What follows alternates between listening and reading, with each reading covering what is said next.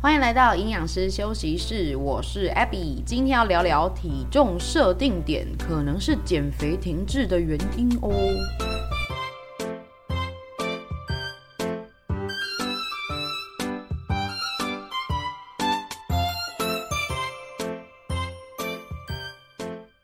Hello Hello，各位，这个礼拜过得好吗？哦，日子有够快的呢。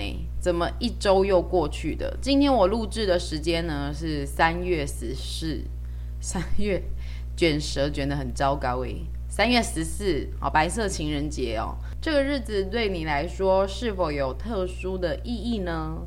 啊、对于我来说，其实平常是没有的，但是今天是很特别呢，因为我终于呃生理期来了啊！这乱了那么久，到底是搞什么东西？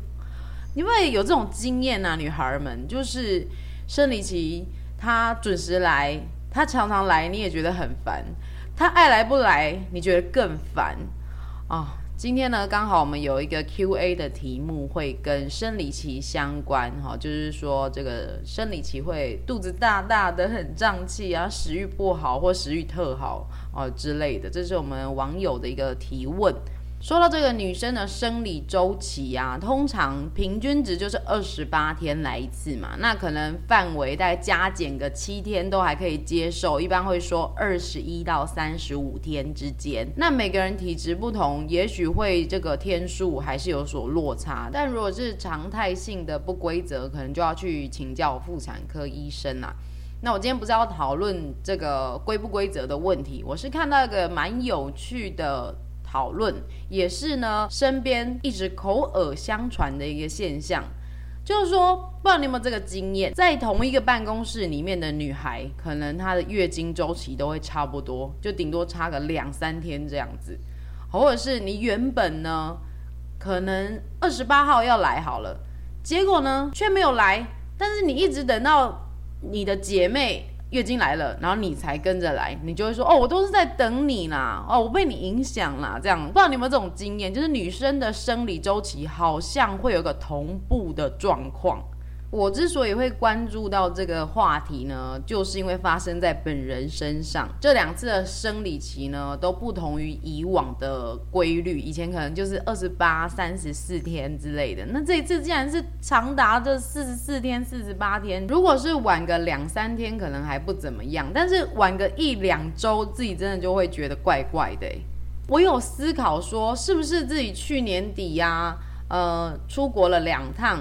累积了一点时差，又或者是为了要安排这样的旅行，我把工作错开，导致有的时候会在同一个期间非常的忙碌，那休息时间就会比较被压缩嘛。自己就在想说，是不是这种作息呀、时差去影响到生理周期了？But anyway，但又很巧的是呢，上一周我在帮学生上课，有三位女同学呢，不约而同。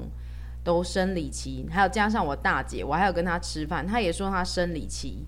那么经过上个礼拜跟他们相处过后，我晚来的月经就突然出现了呢，这不禁让我觉得，该不会这件事真的这么悬吧？真的有关联吗？于是我就上网求证了一下，你知道以前都会讲好玩，可是不会真的去查。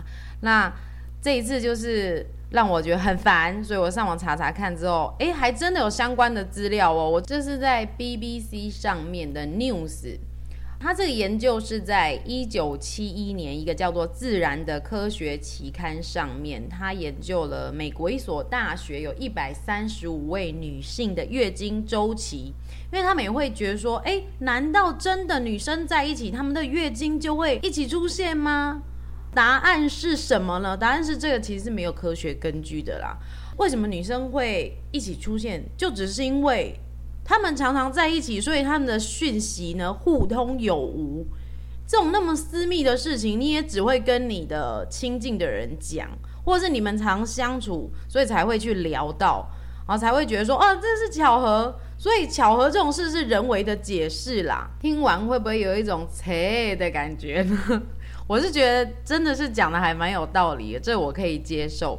不过这一篇呢，不是这么无聊的结束了。其实里面它还有另外一个推论，也非常的有趣哦。他说啊，女生之间呢会月经同步，也有可能是一种进化的策略哦。这个想法是，如果同一个区域的女生，她们有同步的生理周期，她们就会一起去生小孩嘛，一起怀孕。因此呢，这个区域的男生就没有办法跟他们在进行交配。也就是说呢，为了防止一个雄性去操纵所有的雌性，所以这个是雌性之间的合作。他就是要说，这是一种进化的策略，女性呢能够支配男性的后宫的一种手段。嗯，我是第一次听到这样的说法，觉得蛮特别的，所以就分享给你啦。啊，那么如果你以后遇到说生理期都要等姐妹来才要来。啊，这样子的说法可能就不要太迷信了啦。好，那在进入 Q&A 之前呢，我先来念一下我们听众的回馈哦。啊，这一边呢又是 LN 同学哦，谢谢你的留言。他说上一集讲那个零食的啊。他说非常的好笑，想要敲碗这个体脂计怎么选的专题，还有生理期严重胀气要怎么避免胀气哦，所以这个呢，我今天就会来帮你回答喽。啊，感谢你的热情留言，真的常常看到你的鼓励哦。好，另外一位是匿名的留言，他说。营养师稳定的声线，让我们在减重的路程上有种陪伴的安定感。请继续你的碎念哦。哦，既然说我的声线很稳定，是哦，我不晓得诶，因为自己讲话啊，跟录音听到的真的会有一点不一样。不晓得你有没有帮自己录音过？其实我在讲的时候都觉得我会不会太高亢，就听起来真的是比较偏低沉呢。然后我们家的女生讲话都比较偏低沉这一种的，低到就是我有时候看那个音波啊，都想说这个是沉到海里的嘛。哦，好啦，谢谢哈，我会继续保持我稳定的声线，让你们能够稳定的瘦身。好，呃，再来最后一位也是匿名的这个留言哦，他说呢也是很喜欢上一集零食的话题。然后就有提到说，自己每次在吃零食的时候都会过量，到最后变成有点像是暴食，好像是我在这个零食有提到说的那个爱心面包，一次吃到两三包哦，自己也知道不行，但是就是控制不住。希望营养师可以建议要怎么改变这样的行为。好，那我这边简短提一下，其实我们会用食物来作为一个情绪的出口。当然，问题就会是情绪或是压力的根源，倒不是说你没有这样的认知，而是我们的行为跟心理状态是处于一个失衡的。虽然我的学历经验是营养师，但实际上我们在接触个案的时候呢，会看到许多都是来自心理层面所造成的行为失调。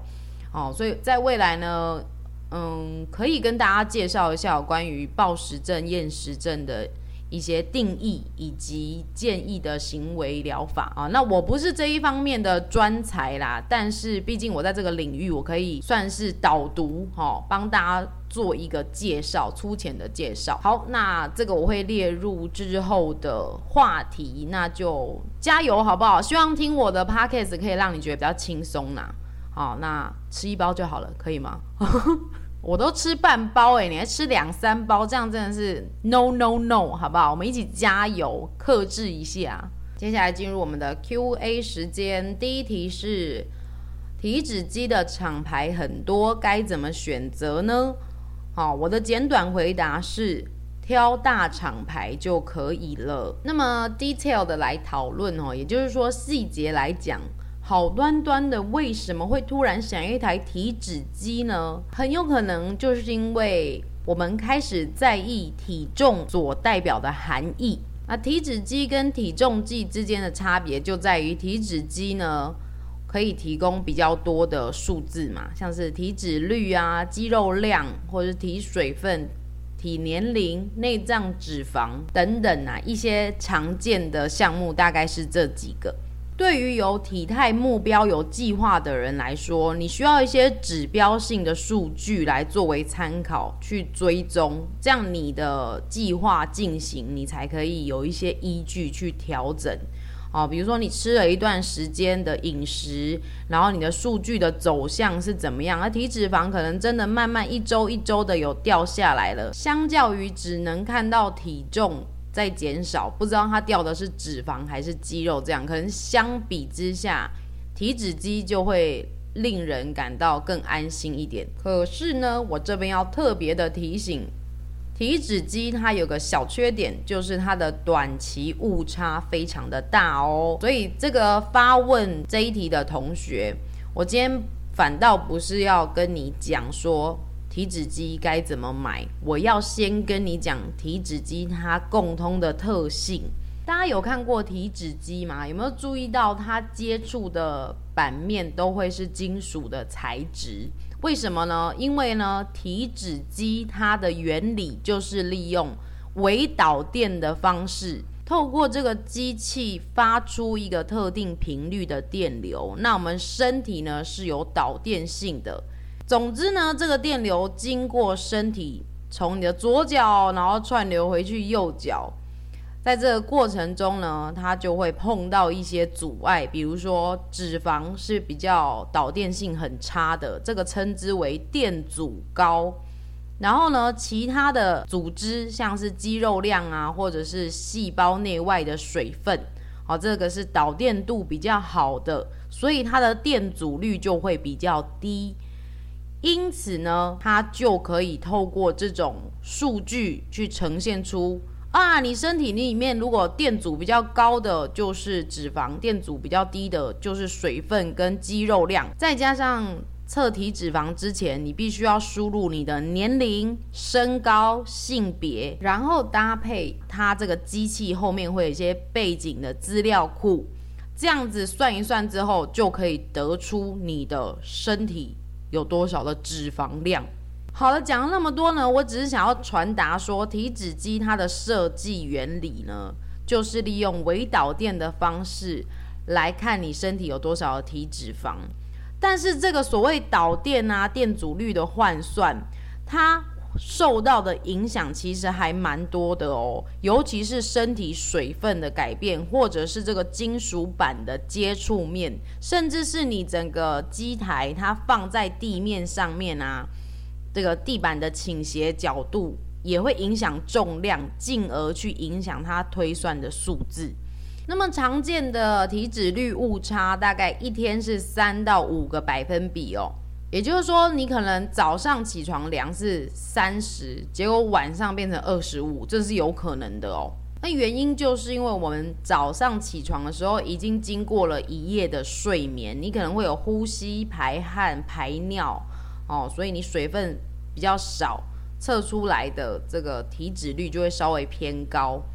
那甚至像是呃洗完澡之后身体可能比较湿，测出来的体脂肪搞不好比较低一点。那再来其他的状况，像是环境温度也会影响哦。我找到的资料是因为热胀冷缩会影响机器，所以呢，比较冷的时候测出来的体脂肪也会稍微偏高啊。其他像是吃饭、喝水、运动、生理期前后吃药物等等，也都会影响体脂率的数字哦。那么这些都是比较偏短期之内的浮动啦。那同学可能会想说，老师，我一开始在问我要买什么样子的厂牌，你怎么跟我讲到体脂率的误差去了？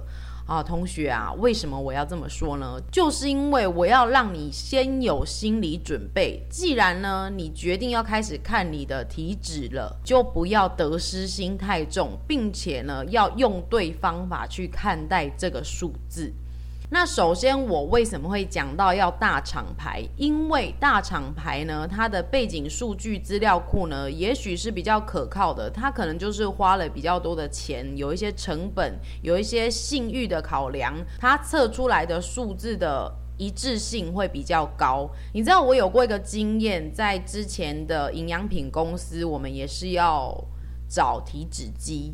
就就上网有买那种几百块钱的录制的体脂机。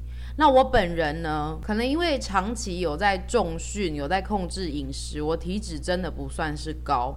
英巴迪的话是很离谱的数字，大概十四、十五。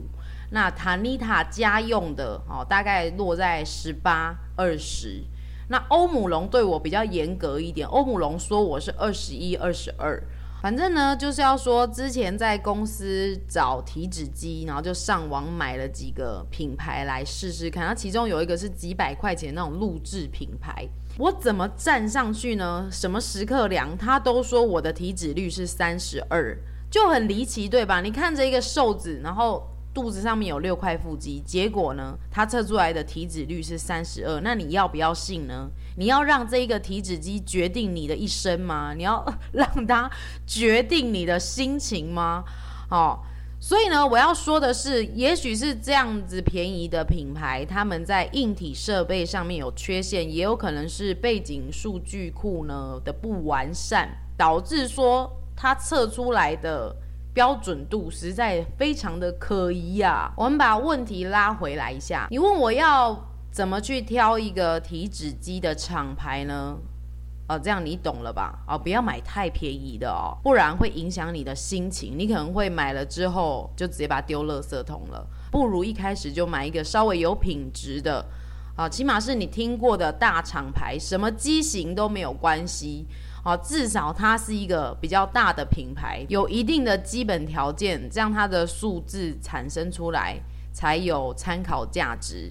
那第二点要提醒的是，刚才有讲到体脂率，它是一个短期浮动很大的数字。为了尽量降低体脂率的落差，如果你在追踪这个数字的时候，尽量在同一个条件之下去测量。比如说，你每天是早起的。饭后去量，或者是晚上洗澡后去量，哦，都没有关系。起码你每一次比较的数字，它都是同一个状况之下产生的啦。那最后我要提醒的是，除了体脂率之外，还有腰围也是体态调整过程中很值得被记录的数字哦。腰围。那最后呢，啊，拍个体态照，好不好？啊，体态照片也是不错的，而且如果最后你有所进展的话，那个体态的照片排成一列呢，会非常的有成就感哦。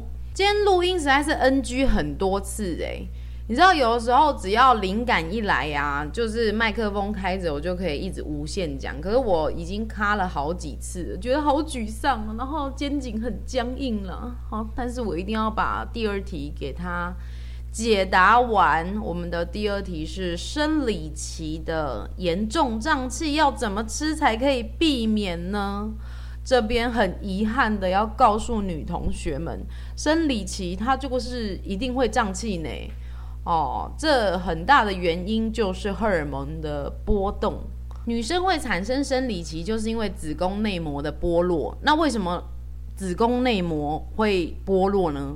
啊，因为就是没有受精卵在那里着陆嘛，啊，所以呢，那个床就不用准备了，啊，床就可以丢了，啊，就变成血流下来。好，那血它要怎么流下来？它就是要收缩嘛，所以这个时候身体就会分泌那个前列腺素，那它会作用在我们子宫那边的肌肉，除此之外也会影响到我们肠道的肌肉。好，所以女生可能在这个时候。呃，肚子就会怪怪的，胀胀闷闷紧紧的，哦，这种感觉就是腹胀啦。说到这个胀啊，英文叫做 bloating，那可能会有水肿啊，或生理期的闷胀，或像是胀气的那一种胀，消化不良的胀。我个人是比较敏感，所以会把胀又分成好几种类来讨论呐。好，那么同学的问题是说要怎么吃才可以避免胀气？我要讲的是，有的时候不是用吃去解决你的胀气哦。我们先了解胀气的原因哦。刚才讲到生理期，当然不可避免的是荷尔蒙的原因嘛。那我另外要讲，在这个时候就不要再去火上浇油。做一些也会胀气的事情。首先要讲到的是跟食物有关的，哦，第一个产气类的食物，第二个含有代糖的食物，第三高钠量的食物，第四这个耐受不良或是难消化的食物。好，我一个一个小小的讲解哦。首先呢，什么是产气类的食物？产气呢，就是说这个食物在你的体内没有办法有相对应可以分解它的酵素，一直到这个食物到比较后端的消化道，像是这个小肠啊、哈直结肠啊那边，才有一些微生物、一些细菌去把它作用，作用了之后就会产气啦。那产气你肚子就会觉得堵堵的。好，那特别会有产气的食物会有哪一些呢？像是常见的豆类。或者是什么十字花科的什么花椰菜呀、啊、高丽菜呀、啊，诶，很意外吧？哈，他们都是真的很常吃到的一些蔬菜哦。那当然不是说一吃它就会胀气啦，而是说可能有些人对于它比较敏感，到一定的量就会比较胀这样子。那特别是你如果本身就在胀气了，那就不要去吃它。再来就是这个代糖哈，因为它们也是糖醇寡糖类的哈，所以身体呢也是需要由微生物做分解，也会产气。那我这边顺便提一下，含有代糖的一些食品，它本身也会有胀气的特性哦。我举个例子，像是口香糖，它含有代糖，一边嚼口香糖，我们其实是一边也会吞空气进去，它就会提高你胀气的可能。再就是加了代糖的碳酸饮料，那种气泡。饮料也有可能会让比较敏感的人更为胀气哦。好，那再第三个就是这个钠含量比较高、比较咸的东西，诶，很意外吧？其实这很常发生哦，因为我们大部分的人吃的盐分都不低。好，那尤其是生理期，有些人可能甚至比较喜欢重口味，这就要特别的注意哦。所以。生理期的时候，稍微不要吃那么咸，可能还可以再减缓你胀气的感受。那为什么吃咸的东西会有胀气的可能呢？哦，这边我查到的一些说法是啊，因为盐分啊，这个钠会改变我们肠道呢对水分的利用，或者是呢，它会去改变微生物的状态，就是刚才说的。肠子内的小细菌的状态，所以呢也会导致胀气哦。如果你常常胀气，可能要怀疑一下是不是太常吃重口味的食物了。好，最后就是这个耐受不良跟难消化的食物。什么是耐受不良？就是有点类似像是过敏啊。那我们常见的就是乳制品啊。那难消化的食物有什么呢？就是那种烹调太复杂，或是油脂含量太高的。哦，越油的东西呢，它的胃排空的时间就会越长。什么是胃排空？就是说你食物从口腔进入到胃，然后胃又要再进入到小肠。从胃进入到小肠的这一段时间，通常来讲，糖类大概会走两个小时左右，蛋白质大概需要三个小时。可是油脂类的食物起码都需要四个小时哦。所以一旦你吃的太油腻了，那个食物就会停留在胃很久，造成胃部堵堵的，就是胀气啦。食物的原因之外，自己的原因也有可能哦，像是有常常便秘的啦，所以你的下消化道都塞车了，一旦每天有进食的时候，就会堵住，也会感觉到胀。那另外像是有肠道积躁症，也要说。这样怎么诊断？其实我并不是很清楚，但就是那种你只要一吃饭啊，还是一紧张啊，就会有肠道状况的那种人，哦，也会比较容易胀气。那最后就是过敏体质的人。哦，这就是属于你身体上面的原因造成的胀气啦。那么同学问说，要怎么样子吃才可以避免胀气呢？关于吃的部分，我是觉得还不如不吃哈，就让身体去休息。因为胀气本身其实是不舒服的，我个人是觉得会没有什么食欲诶。啊，如果真的要吃的话，我会比较建议，当然就是清淡口味的，因为刚才已经说了，如果你吃比较咸的话，可能会加剧这个胀的感觉嘛，那要建议的话，可以吃那个钾含量比较高的食物啦，还可以消消水肿嘛。钾含量比较高的就是一些天然的谷物啊，或者是这个香蕉啊，诶，马铃薯，呃，深绿色的叶菜类，比较好消化的。那我是觉得说，更好的办法应该是是多走动，因为走动或者是运动啊，都可以促进我们肠道的蠕动。那它有在动的话，东西就会往下排了，就不会觉得说堵堵的这样子。我只能说呢，女生实在是蛮辛苦的啦，每个月都要来一次生理期的折腾，尤其是有些人症状都还蛮明显的。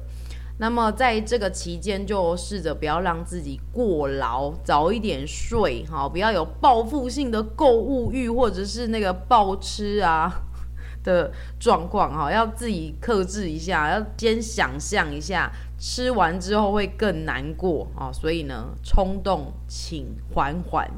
好，终于要进入今天的小主题了，就是一个叫做体重设定点的理论。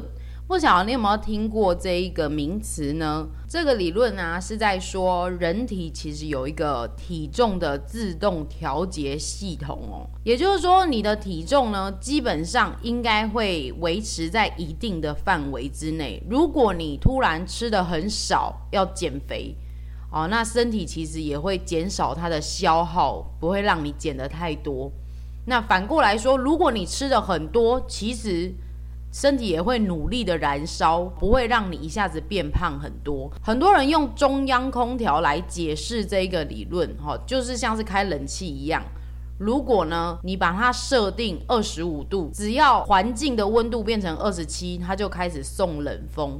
可是环境的温度如果是低于二十五度，比如说二十四、二十三度，那它就开始送风，就是它会把整个环境的温度。维持在二十五度，那你的体重也是一样，它会把你的设定呢，你的代谢设定停留在这个，比如说你是长期平均值是五十公斤的人，那你也许就顶多五十二或者是四十八。一旦你比较偏胖的时候，你就不容易感觉到饿。可是，一旦你比较偏瘦的时候，你就很容易感觉到饿。哦，比较粗略的去说明这在代谢上面的反应。总之，就会让你维持在一个固定的体重区间哦。那我为什么会突然讲这个？就是因为很多人在减肥的过程啊，体重想要一直一直往下掉，可是往往会遇到一个瓶颈，就没有办法再继续走了。